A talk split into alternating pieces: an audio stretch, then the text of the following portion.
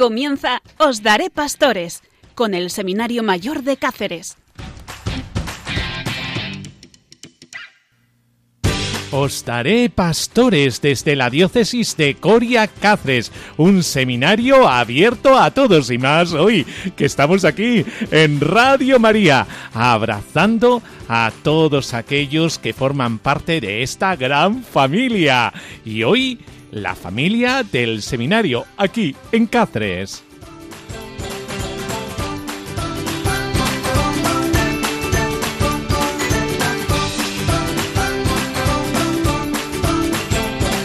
Y con nosotros Alain, Abel, Pablo Vaca, Pablo Galán, el seminario menor en pleno, queriendo transmitir a todos los oyentes de Radio María la alegría de vivir en el seminario.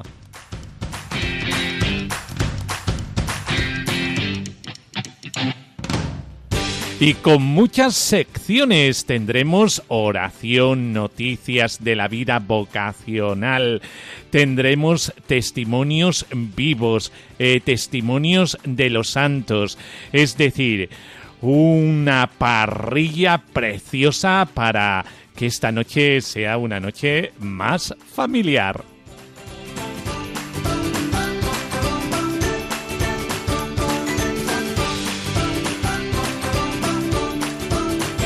Y también eh, vamos a responder a una serie de preguntas que nos hacen algunos oyentes que están interesados en entrar en el seminario y no saben qué hacer. Eh, pues estar al tanto, al tanto, al quite, eh, que vamos a solucionar muchas, muchas dudas. y es que hasta eh, durante estas horas de la noche eh, podemos aclararnos.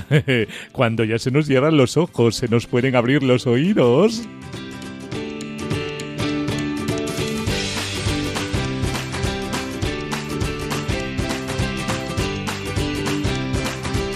Y vamos al ataque. Qué bien se está con vosotros. No os apartéis del receptor. Aquí, el seminario de la diócesis de Coria Cáceres en Os Daré Pastores.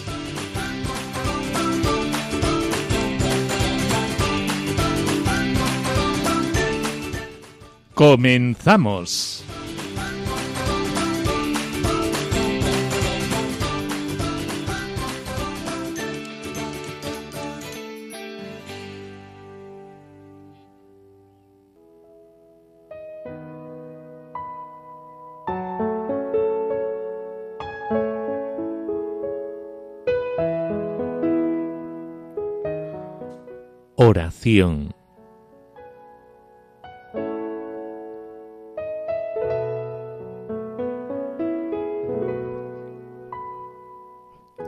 Señor, hay amores que duran lo mismo que una moda.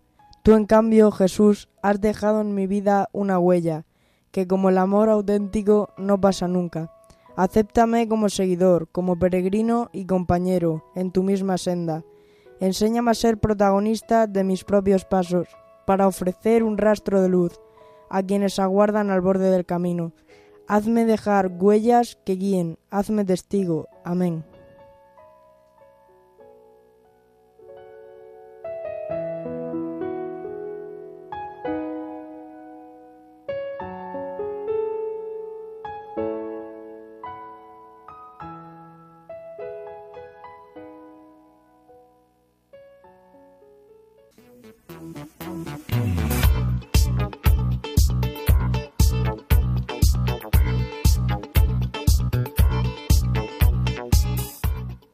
Noticias vocacionales.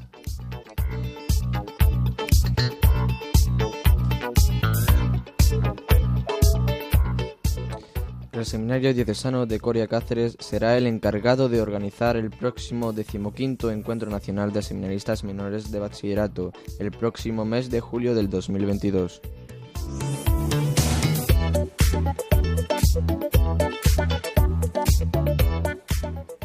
El último fue celebrado en Las Palmas de Canaria eh, del ámbito insular al peninsular con la participación de alrededor de 70 personas entre seminaristas y formadores. Son días de ocio y de convivencia promocionados anualmente por la Comisión Episcopal de Seminarios y Universidades de la Conferencia Episcopal Española, junto con los rectores y formadores de los seminarios menores de toda España.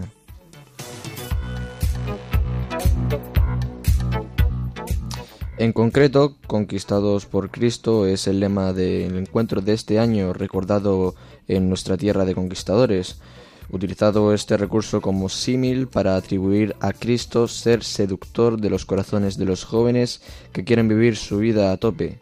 En el evento tendrá lugar entre el domingo 3 al jueves 7 de julio del 2022.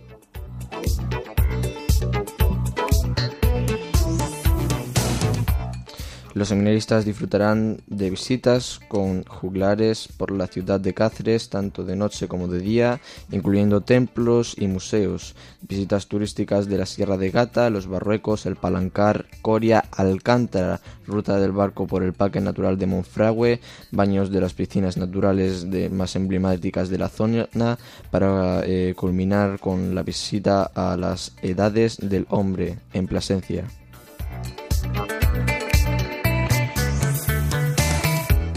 También se visitará en el santuario de la Virgen de la Montaña, patrona de Cáceres, visualizando desde las alturas de toda la ciudad.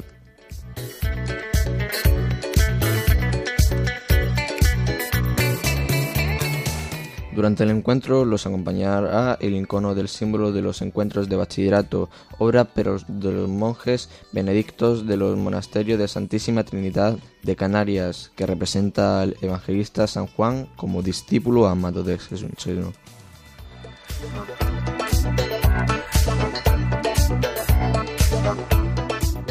Entre todos estos eh, objetivos del encuentro, eh, pues van a favorecer solamente tres puntos fundamentales que van a ser el primero favorecer la convivencia entre los seminaristas menores de las diócesis españolas y pronunciar los evangelios a los distintos estados de la Iglesia.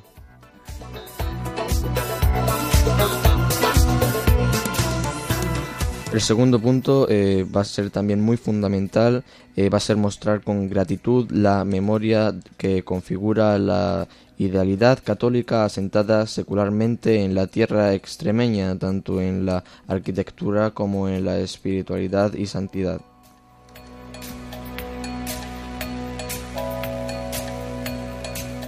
Y el tercer y último punto va a ser meditar y vivir y celebrar la fe de aquellos que han sido llamados por el Señor para discernir su vocación como sacerdotes.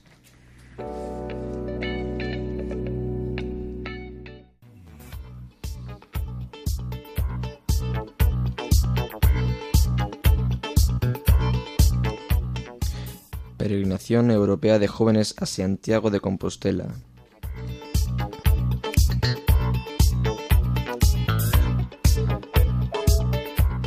Desde la delegación de la Pastoral Juvenil invitan a todos los jóvenes de la diócesis a ponerse en camino este verano y peregrinar hasta Santiago en este año jubilar.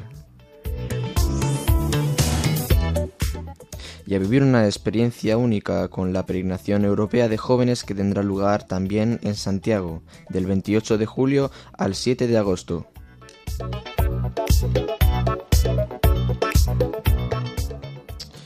Camino junto a jóvenes de las tres diócesis extremeñas, Plasencia, Coria, Cáceres y Badajoz.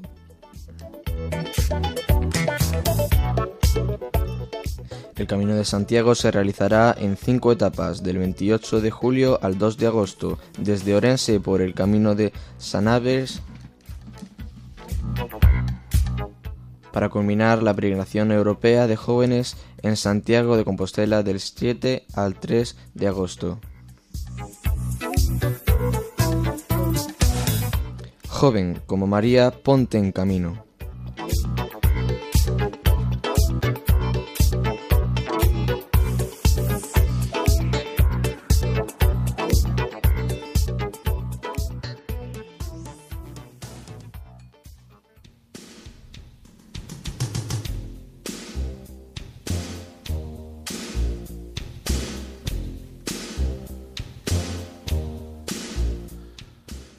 Testimonios vivos.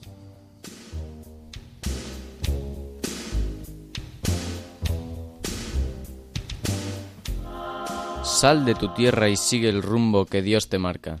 Luis Miguel Modiono, misionero en Brasil. Cuando Dios quiere, uno no tiene cómo escaparse.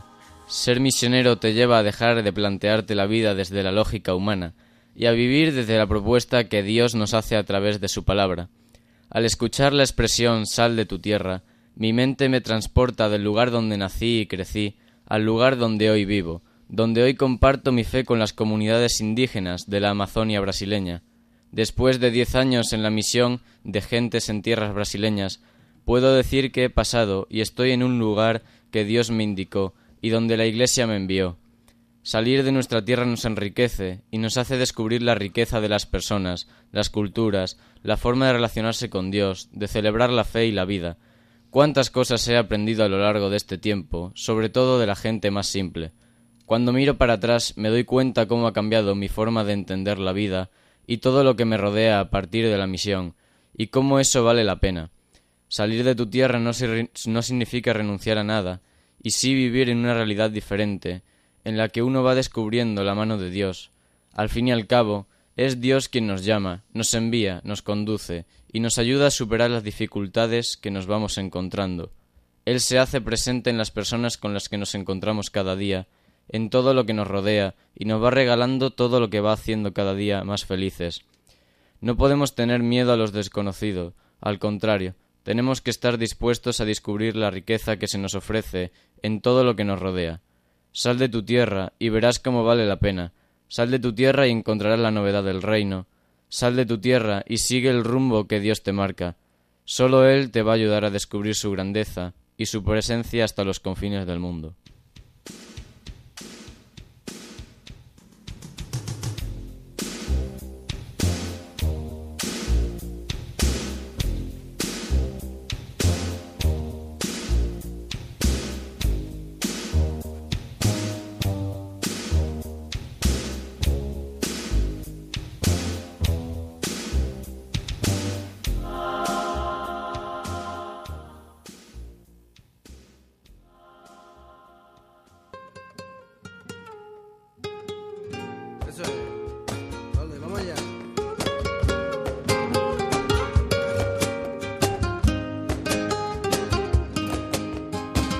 Llévame contigo a todos lados, que pueda dormir tranquilo bajo tu precioso manto. Y llévame contigo y no me sueltes de la mano. Y que cuando sienta frío, note tu cálido abrazo. Y llévame contigo a donde quiera. Y es que no hay mayor consuelo una madre que te quiera y que algún día pudiera al cielo ir por tu escalera y entender que contigo, madre querida, valió la pena.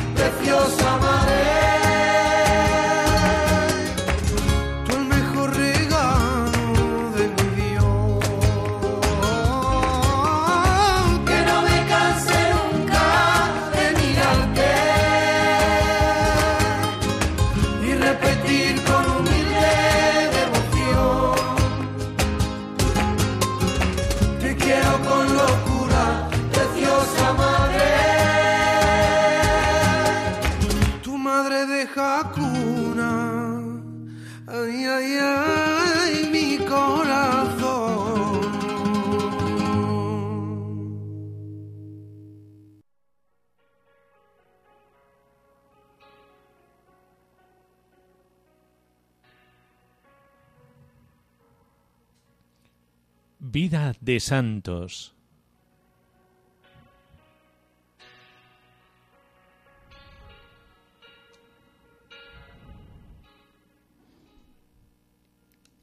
Siete cosas sobre San José Sánchez del Río, un héroe, un defensor de Cristo con su vida.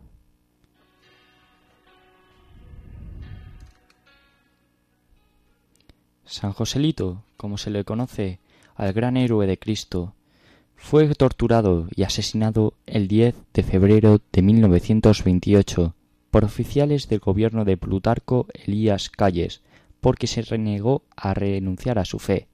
La guerra cristera en México se inició tras la legislación anticlerical de 1926 promovida por Calles. Los católicos que se levantaron en armas en defensa de la fe fueron llamados cristeros. A continuación verás los siete puntos que he mencionado. 1. Pidió a Dios la gracia de morir mártir. Eso es precioso, una muestra de amor incalculable. Cuando su familia se trasladó a Guadalajara, José fue a la tumba del abogado Anacleto González Flores.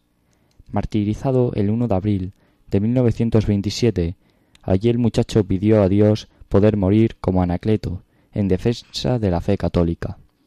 Uno de los veintisiete testigos en su proceso indicó que el joven tomó la decisión de unirse a los cristeros en visita, peregrinación. Su resolución se hizo más fuerte y rogó a sus padres que lo dejasen unirse a los cristeros. Al inicio se negaban por su corta edad. Incluso llegó a decirle a su madre Nunca ha sido tan fácil como ahora ir al paraíso. Al final le dieron su permiso y bendición.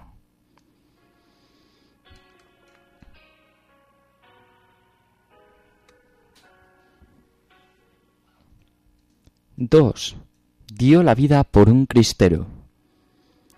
José sirvió a los cristeros que en un principio no quisieron aceptarlo porque era joven y por el peligro al que se exponía, como portaestandarte de la imagen de la Virgen de Guadalupe, pero no llegó a tomar parte activa en los enfrentamientos armados. El 6 de febrero de 1928, durante un enfrentamiento entre las tropas del gobierno y los cristeros, dispararon al caballo del jefe cristero Luis Guizar Morfín. Joselito se bajó del suyo y en un acto heroico para que no fuera hecho prisionero se le ofreció diciéndole Mi general, túme usted mi caballo y sálvese. Usted es más necesario y hace más falta a la causa que yo. Así, Guizar Morfín pudo escapar y el joven fue capturado junto con su amigo Lázaro. 3. El lugar de su bautizo fue su prisión.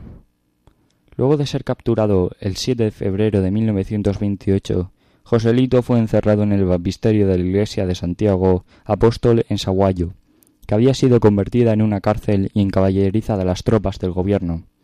Así el lugar donde fue bautizado se convirtió en su prisión. 4. Defendió una iglesia convertida en gallinero. El postulador de su casa, el padre Fidel González Fernández, contó que el tabernáculo y el presbiterio de la iglesia donde estaba prisionero fue convertido en un gallinero donde se entrenaban los gallos de pelea del gobernador. José reaccionó, con fuerza matando a los gallos y sin miedo a las amenazas de muerte. Allí le dijo al carcelero La casa de Dios es para rezar, no para usarla como un establo de animales. Estoy dispuesto a todo. Puede fusilarme, así me encontraré enseguida en la presencia de Dios y podré pedirle que le confunda.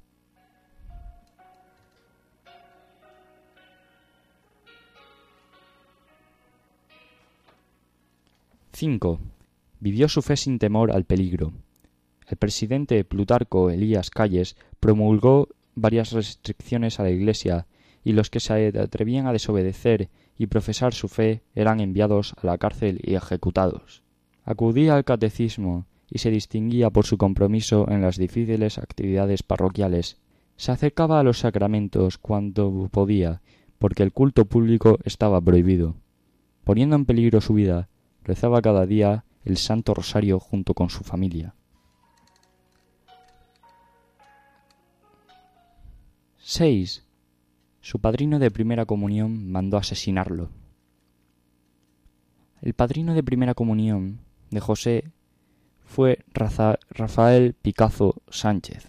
Incluso estaban emparentados y era amigo de la familia. Fue él quien, influenciado por el presidente Calles y su odio a la Iglesia, ordenó asesinarlo. Se le considera el autor intelectual de su martirio.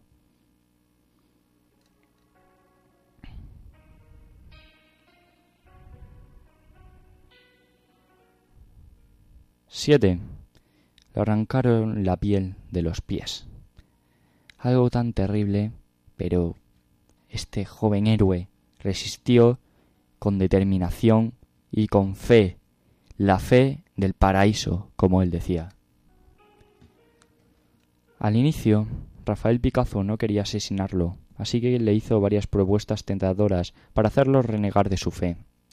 Le ofreció inscribirlo en la prestigiosa escuela militar del régimen, incluso mandarlo a Estados Unidos. Sin embargo, él las rechazó.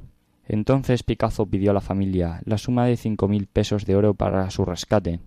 Su padre reunió el dinero, pero José le pidió que no pagara el rescate porque ya había ofrecido su vida a Dios y su fe no estaba a la venta.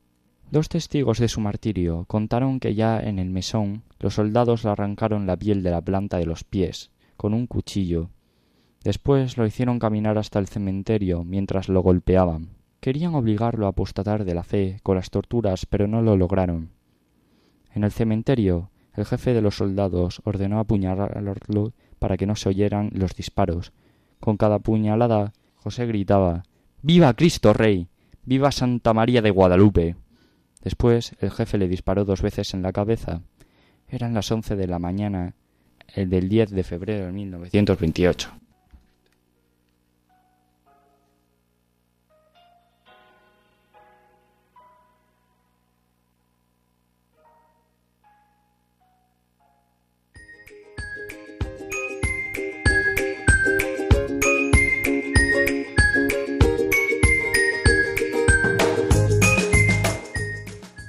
Cuestiones de nuestros oyentes.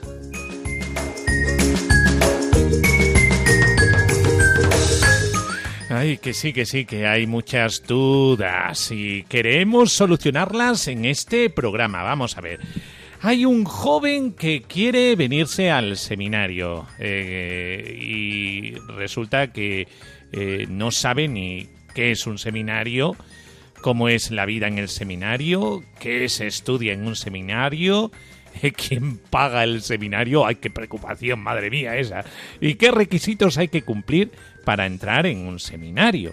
Eh, pues todas estas cuestiones queremos aclararla, eh, porque este programa está para eso, para solucionar cuestiones, sobre todo estas cuestiones de los más jóvenes que eh, muchas veces no quieren dar el paso eh, porque eh, no saben muy bien cómo es esto, cómo se hace esto del seminario. Ahora daremos la solución.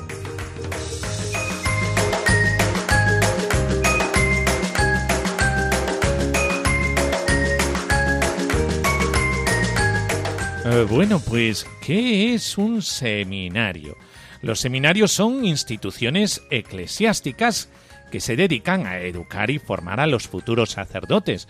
Son casas en las que conviven los seminaristas y en las que pasan sus ratos de oración, de estudio, de ocio, es decir, es como una pequeña familia. De alguna manera se revive en su interior las vivencias que experimentaron los apóstoles. Dentro de los seminarios podemos distinguir dos tipos, los seminarios menores y mayores.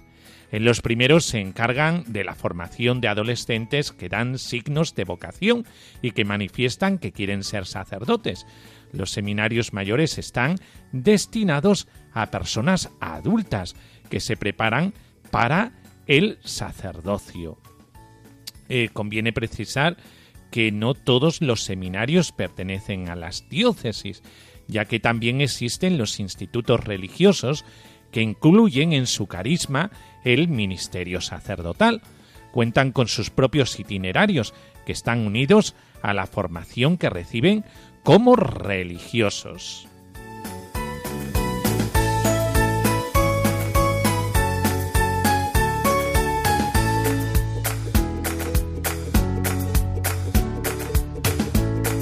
Entra como un intríngulis dentro cuando uno dice, pero ¿cómo es la vida de un seminario? A ver, que alguien me lo explique. Pues, ¿cómo es la vida en un seminario? Pues los jóvenes que se preparan para el sacerdocio viven en común en el seminario mayor. Formamos una gran familia, como la familia de aquellos que estás escuchando en este programa. Jóvenes eh, que son jóvenes normales, eh, que esto es lo más chulo de todo. Es decir, eh, no nos encontramos aquí, aquí gente rara, sino somos jóvenes normales que quieren seguir a Jesús. Al pasar 24 horas juntos, los seminaristas reciben una formación integral. Que esto es lo que queremos con la vivencia dentro de un seminario, que va más allá de los estudios propiamente eclesiásticos. No queremos sacar grandes académicos, sino eh, que queremos sacar pastores. Por eso el humus ideal donde una vocación seminarística crece es en la diócesis y en el seminario diocesano, no tanto en la universidad, porque puede salir de ahí grandes académicos, pero que no pisen suelo, ¿eh?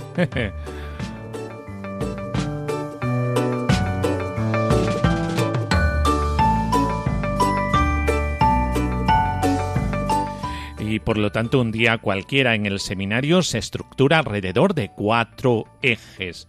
La oración, el estudio, la vida de convivencia fraterna, eh, que son tareas domésticas, y la lúdica, entretenimiento, deporte, actividades culturales. Bueno, aquí en el seminario incluso tenemos hasta gimnasio.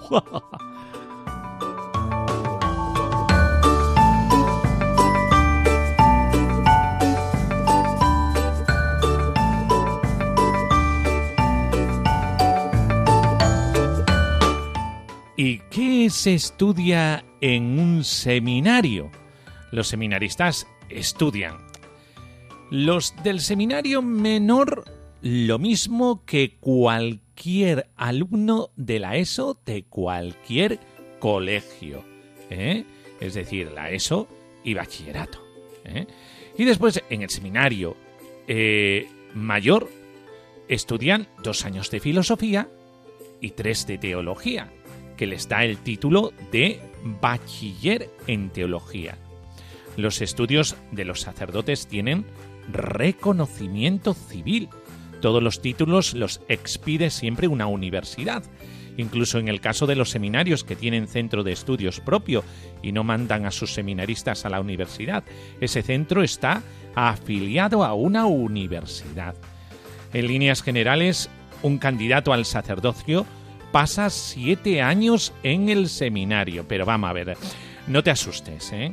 Eh, esto de siete años se pasa rápido. ¿Por qué? Porque es lo que realmente eh, configura a alguien con Jesucristo y se hace de una forma familiar. tanto es así que la vida del seminario es sumamente entretenida y tiene muchas más actividades que lo puramente académico. Eh, tiene en sus diferentes dimensiones como es la pastoral actividades fuera de las paredes del seminario, ayudando en catequesis, ayudando a personas sin hogar, ayudando a los presos, ayudando a mm, los más desfavorecidos en Cáritas. Es decir, que hay mucho, mucho que pelar aquí, ¿eh? Eh, y por lo tanto, todo, todo es muy entretenido. Y de tal manera que realmente hay tiempo para ir desarrollando en uno el estilo de Cristo, los sentimientos del corazón de Cristo.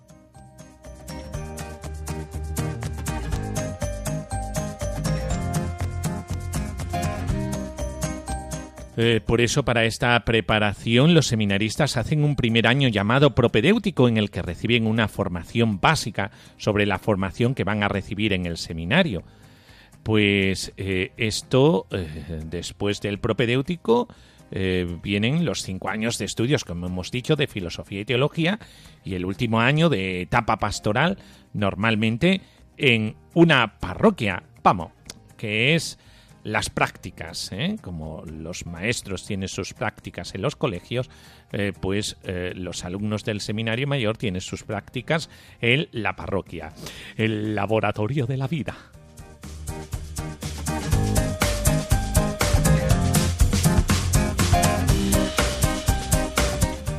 Bueno, y aquí la cuestión clave, ¿quién paga el seminario? ¿Qué sudores nos entran? Bueno, pues mirad, la mayor parte del coste se sufraga a través de donativos, becas y una partida del presupuesto de la diócesis. A los seminaristas se les exige una pequeña contribución según lo que puedan. Nadie, ninguna vocación se puede perder por cuestiones de dinero. Eh, muchas veces eh, lo que tienen que aportar no llega ni siquiera a la mitad del coste real de su formación, para que también ellos valoren lo que supone para la Iglesia formarles y sobre todo para que valoren el sacrificio silencioso de muchas personas que se quitan de sus propios bienes para ayudarles en su formación y el esfuerzo de sus parroquias de origen. Pero ya sabes, aunque uno no pueda económicamente dar mucho, las puertas del seminario están abiertas, de par en par, ¿eh? y bien abiertas, súper abiertas.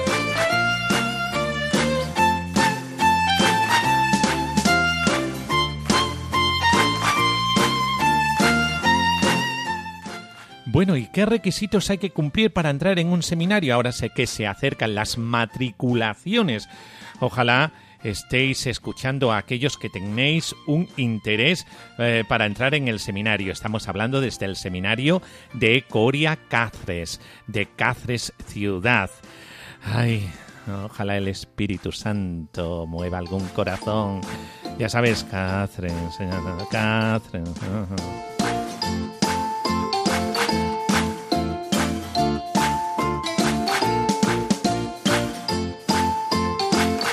Bueno, pues ¿qué requisitos? El primer y fundamental requisito es que Dios te llame.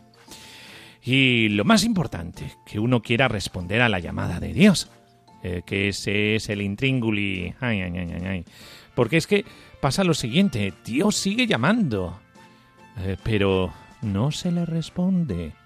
Por eso, sé valiente, lánzate, merece la pena. ¿eh? eh te lo dice un cura.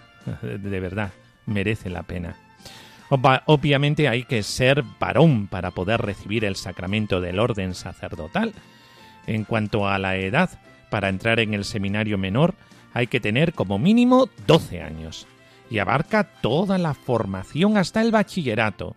Nosotros tenemos el colegio diocesano a nuestro lado y por lo tanto normalmente en el seminario menor eh, las clases las tenemos en el Colegio Diocesano, eh, Padre José Luis Cotallo.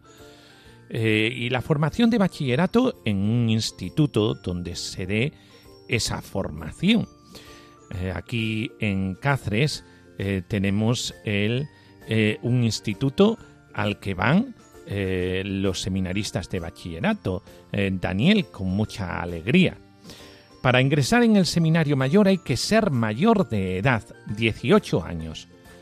Por arriba en principio no hay límite, pero tampoco es habitual que entre una persona muy mayor en el seminario. Una vez cumplidos los primeros requisitos, hemos de contactar con el párroco o el sacerdote de referencia que responda inicialmente por el chico. De esta forma, eh, puede ayudarle para ver si lo que está percibiendo realmente es una llamada del Señor o es otra cosa.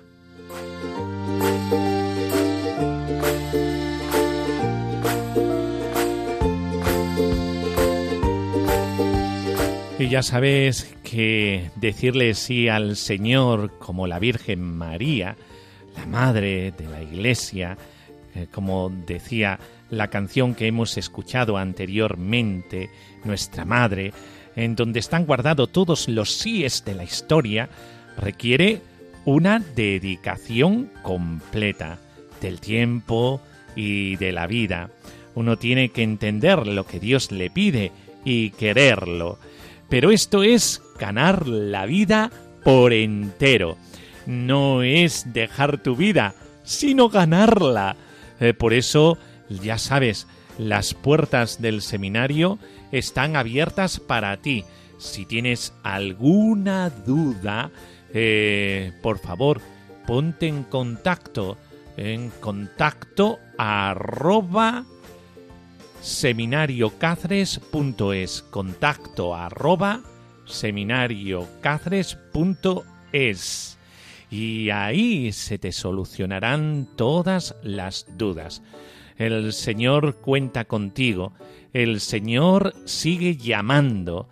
Solo necesitamos jóvenes que sean intrépidos, jóvenes eh, que eh, quieran sumarse a la felicidad de la familia de Jesucristo y lanzarse a la aventura de querer vivir a tope, porque así es como se vive en el seminario, ¿eh? A tope.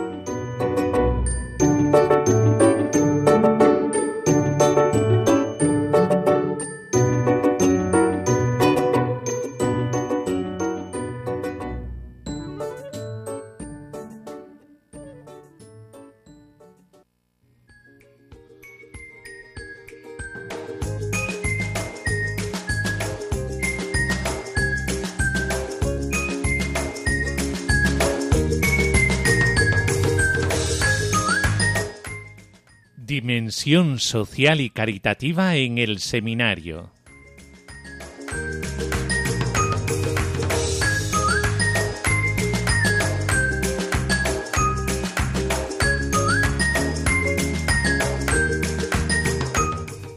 Buenas, eh, me llamo Demetrio y soy seminarista mayor de esta diócesis de Coria Cáceres y en este curso estamos haciendo la pastoral en el Centro Vida y todos los viernes a las 5 estamos con la gente que, que residen ahí en el Centro Vida. Y mi experiencia en este curso es muy enriquecedora porque me encuentro con cierta gente que no saben dónde ir y se dirigen a esta casa. Y nosotros qué hacemos con ellos a veces les acompañamos a la ciudad. Hay algunos que nos cuentan el, el proceso que han tenido para llegarse ahí y nos van, aunque a veces no les entendemos, pero simplemente nuestro acompañamiento les hace mucho ayuda en confiarnos su proceso, en confiarnos su vida. Y ya que ya, hice experiencias iguales porque ya he estado en, la pastoral, en, el hospital, pero es muy diferente a, a la pastoral que estamos haciendo en el centro vida, porque son gentes que que por, motivos familiares, por motivos económicos, se encuentran en, situaciones iguales y es un reto que nosotros tenemos los seminaristas de acompañarles porque el sacerdote tiene que acompañar a, esta gente, a los más vulnerables, a la gente más necesitada. Por eso para mí es un reto y me siento muy, muy orgulloso de la pastoral que estamos haciendo y es muy, muy bueno para nosotros y que y que estoy muy feliz con ellos si es posible poder seguir ahí el, año que viene o más tiempo no estar con ellos porque hay muchos amigos ahí y nosotros eh, estamos haciendo un, gran trabajo y, nada que, que, este trabajo si es para la obra de Dios que sea que se lleve a su término y que todos nos vaya bien. Muchas gracias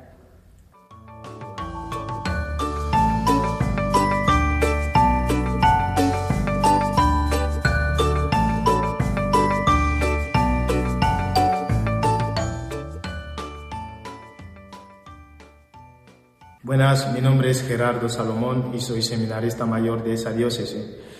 Pues soy voluntariado del Centro Vida de Cáceres. El Centro Vida es un, es un lugar donde acogen a la gente con necesidad, la gente sin hogar.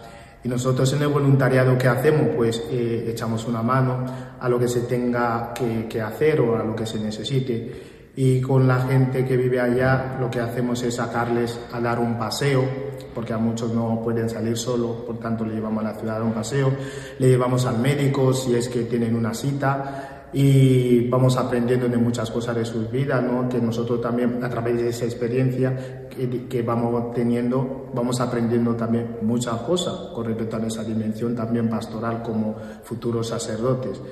Y muchas cosas de las que hablamos, por ejemplo, he tenido una experiencia donde uno me estaba comentando que, se, quiso quitarse la vida para, o sea, que se sentía culpable de la muerte de su madre y por tanto quería quitarse la vida. Y a mí que me presentaba el caso, de verdad que me quedé muy limitado, que no sabía qué decir en ese momento. Se puso a llorar y yo estaba que, a ver, Señor, ¿qué le digo, no? Pero bueno, que de verdad que ahora mismo ni siquiera me acuerdo qué palabras le dije, pero sí me acuerdo que tras hablar con él se sentía muy satisfecho y muy contento y me lo agradecía un montón y yo mismo me preguntaba que cómo es que me lo agradece, ¿no? Pero eso es lo que muchas veces necesitan compañía y esto de verdad que les enriquece mucho a ellos igual que a nosotros mismos, ¿no? Porque son experiencias en, los que, eh, en, en las que tanto como ya lo dije antes como seminarista, futuro sacerdote, lo necesitamos mucho ¿no? y, y, lo vivimos y con mucha alegría. De verdad que estoy muy contento de hacer voluntariado allá porque aprendemos mucho y también porque ayudamos a la gente, ¿no? que esta es, eh, es una necesidad primordial en la vida de un sacerdote, ¿no? ayudar a los más necesitados.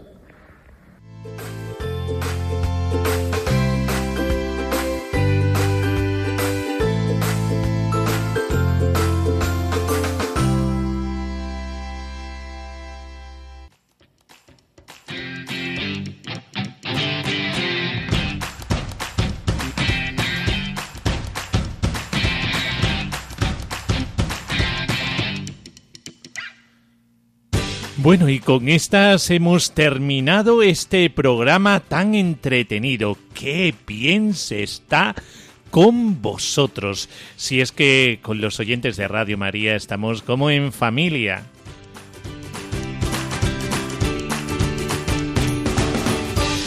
Desde el seminario de Coria Cáceres en Ostaré Pastores, lo que es la vida de un seminario, transmitida por Abel, Alain, Pablo Vaca, Pablo Galán, Daniel, Gerardo, Demetrio, José. Ay, vaya familia que tenemos aquí, que es estupendo.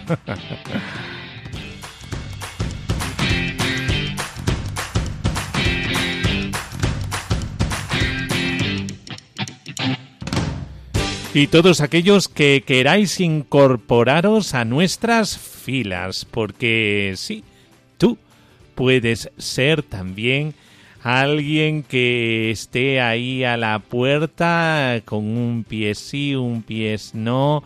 Por favor, lánzate, que formar parte de nuestra familia es ideal. Tanto es así que seguro, seguro, seguro que serás un poquito más feliz.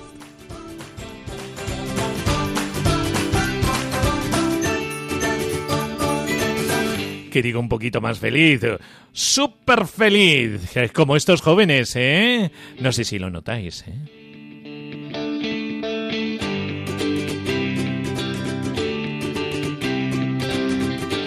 Y nos despedimos con la bendición, hablar bien de todos, porque como formamos la familia de los hijos de Dios con una madre maravillosa, la Virgen María que está siempre pendiente de nosotros, nos sentimos cobijados y protegidos. De ahí el que toda nuestra vida junto con Jesús y María sea toda una bendición, la bendición de Dios Todopoderoso, Padre, Hijo y Espíritu Santo, descienda sobre nosotros. Amén.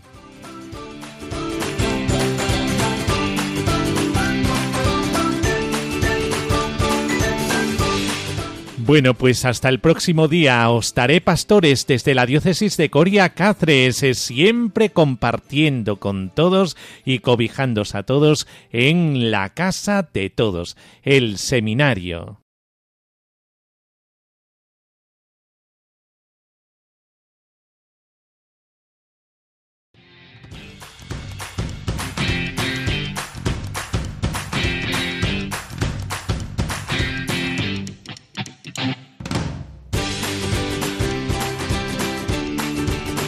Así concluye Os Daré Pastores, hoy con el Seminario Mayor de Cáceres.